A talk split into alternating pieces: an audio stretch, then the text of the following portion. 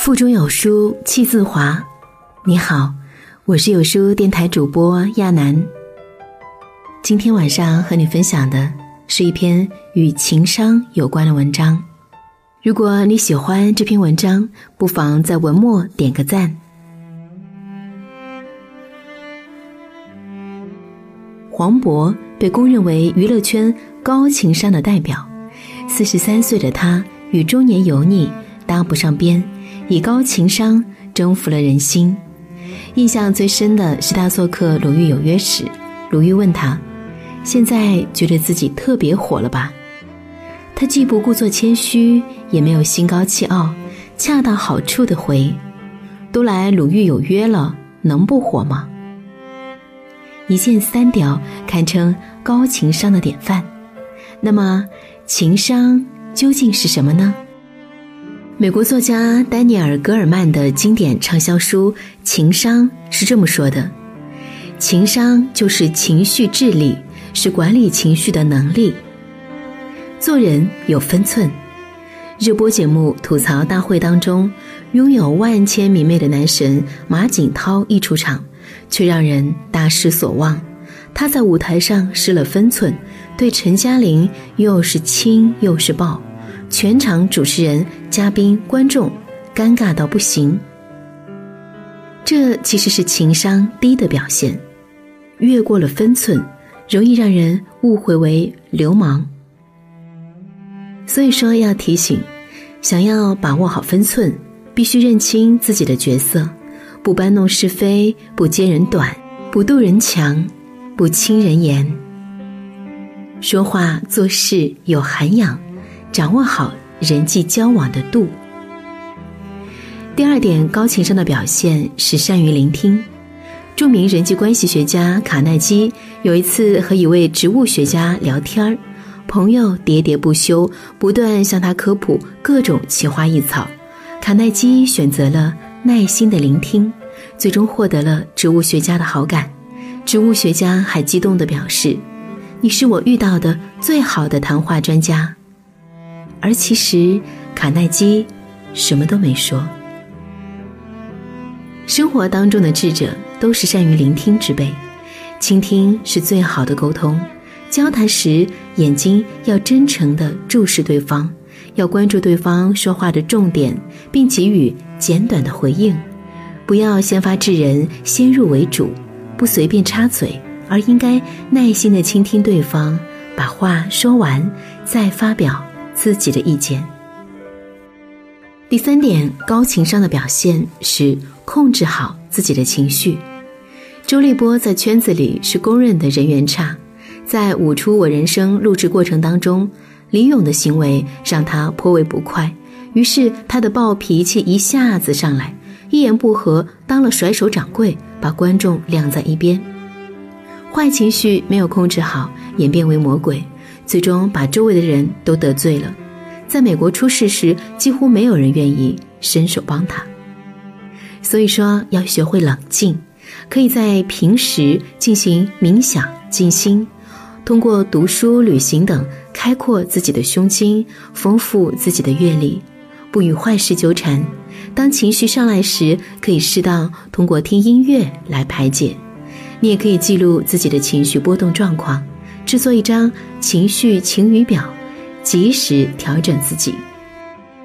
第四点要做到拿得起放得下。了不起的麦瑟尔夫人当中的女主，即使她打扮的再精致，也逃脱不了老公出轨的命运。她非常爱老公，一手好菜拴住了他的胃。却没能拴住他的心，于是他决绝的离婚，没有怨天尤人。离婚后，她独当一面，脱口秀的才华让前夫对她刮目相看。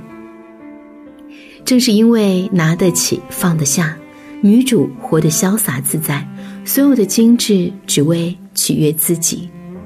因此，想告诉你，情感也好，虚名也罢，要拿得起放得下。拿得起是在乎别人，放得下是成全自己。累人累己累心的执着，还是尽量避免好。第五个有涵养的标志是要做个有教养的人。前几天看到一则新闻，一个小女孩在公共座椅上蹦蹦跳跳，随意踩踏座椅，引来行人侧目和劝阻。不料孩子的家长却反唇相讥：“关你屁事！”对于这样的家长，只有一面之缘的路人都看不顺眼。我们可以想象，那些平时朝夕相处的人对他又有多少不满。所谓涵养，就是自律、自尊、自信。不占别人便宜，不卑不亢，不骄不躁，换位思考，待人和善，彬彬有礼。当你变得有教养时，你会发现你的世界越走越宽。第六点，有教养的表现是，能适时的说不。《欢乐颂》里，关雎尔一直是有求必应，小绵羊般的脾气。别人将工作推给自己后，溜之大吉；出错后，还让他来背黑锅。职场当中，关雎尔一脸疲态，人际关系也紧张。他的好人牌没赢得别人的好感，反而让人觉得理所当然。所以说，不要随便接好人卡，要秉持帮你是情分，不帮你是本分的心态，在自己的能力范围内，适当的帮别人。而不是被别人当奴婢使唤，要敢于表达自己真实的想法，有主见，不讨好任何人。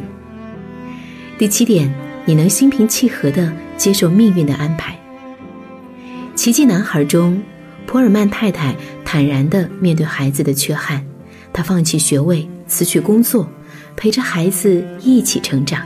他说：“你并不丑，我们每个人脸上都有痕迹。”这是记录我们人生轨迹的地图。这句简短的话，体现了他的坦然和从容，最终和孩子一起缔造了一个奇迹。如果事与愿违，一定是另有安排。真正高情商的人，都能等来他们的柳暗花明。请你始终如一的保持乐观和奋进，得之坦然，失之淡然，争其必然。顺其自然。第八点，高情商的表现是学会打扮自己。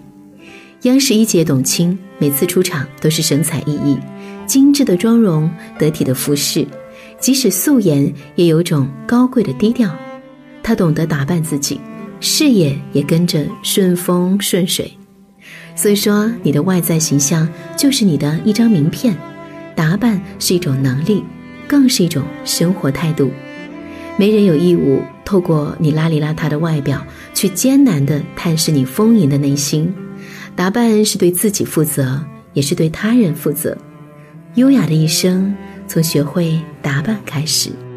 第九个高情商的表现是，你的内心要足够强大。那年花开月正圆当中，俞灏明饰演的杜明礼坏到骨子里，观众入了戏。对他本人进行人身攻击，毁容风波后又遭观众唾骂，他不恼不怒，而是表示：“我愿意接受所有声音。唯有内心强大之人，才能忍受得了这世事的百般刁难。所以，我们要让自己内心强大。你要学会不在意他人对自己的评价，做到有则改之，无则加勉。”你要敢于独处，敢于不合群，敢于犯错误，取悦自己而不是讨好他人。你要去过自己的生活。最后一个高情商的表现就是多读书，多读书是通往高贵的出口。之前在网上流行过一个段子，说不读书，你连情书都看不懂。真正高情商的人，能写会说。信手拈来，而这都来源于平时的积累。一个会读书的人，气质高贵，碾压众人，灵魂散发着有趣的清香。胡歌的言行举止有口皆碑，他跪地为年迈的退休教师签字，他为癌症患者留电影票，还多次表示：“我不是骗子。”胡歌的涵养便是来源于书籍。一场车祸打破了他生活的宁静，好在大难不死。从此，他便埋头于一本本或立或躺的书籍中，告别急躁，告别狭隘，告别纷扰，最终成就了一个真正的胡歌。所以说，你的气质里藏着你读过的书，你要选择适合自己的书，认真做好读书笔记，整理自己的知识架构，让书中的精华为我所用，让自己在低调中开出花来。有一条广为流传的公式，叫人的成功等于百分之一的智商加百分之九十九的情商。丹尼尔·戈尔曼。在《情商》一书当中写道：“智商不高、情商高的人，贵人相助；智商高、情商不高的人，怀才不遇。培养自己的高情商是稳赚不赔的投资。世界很黑，而你的情商很明亮。”故事开始以前，最初的那些春天。阳光洒在杨树上，风吹来闪银光，街道平静而温暖，钟走得好慢。那时我还不是人生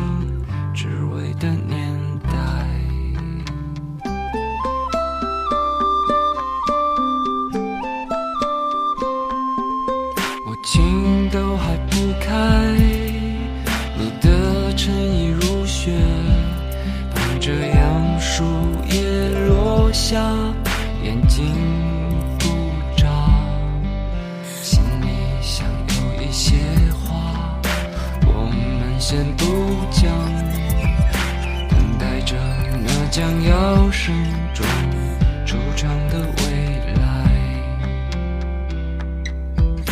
人随风飘荡，天各自一方，在风尘中遗忘的清白脸庞。此生多勉强，此身越重，时光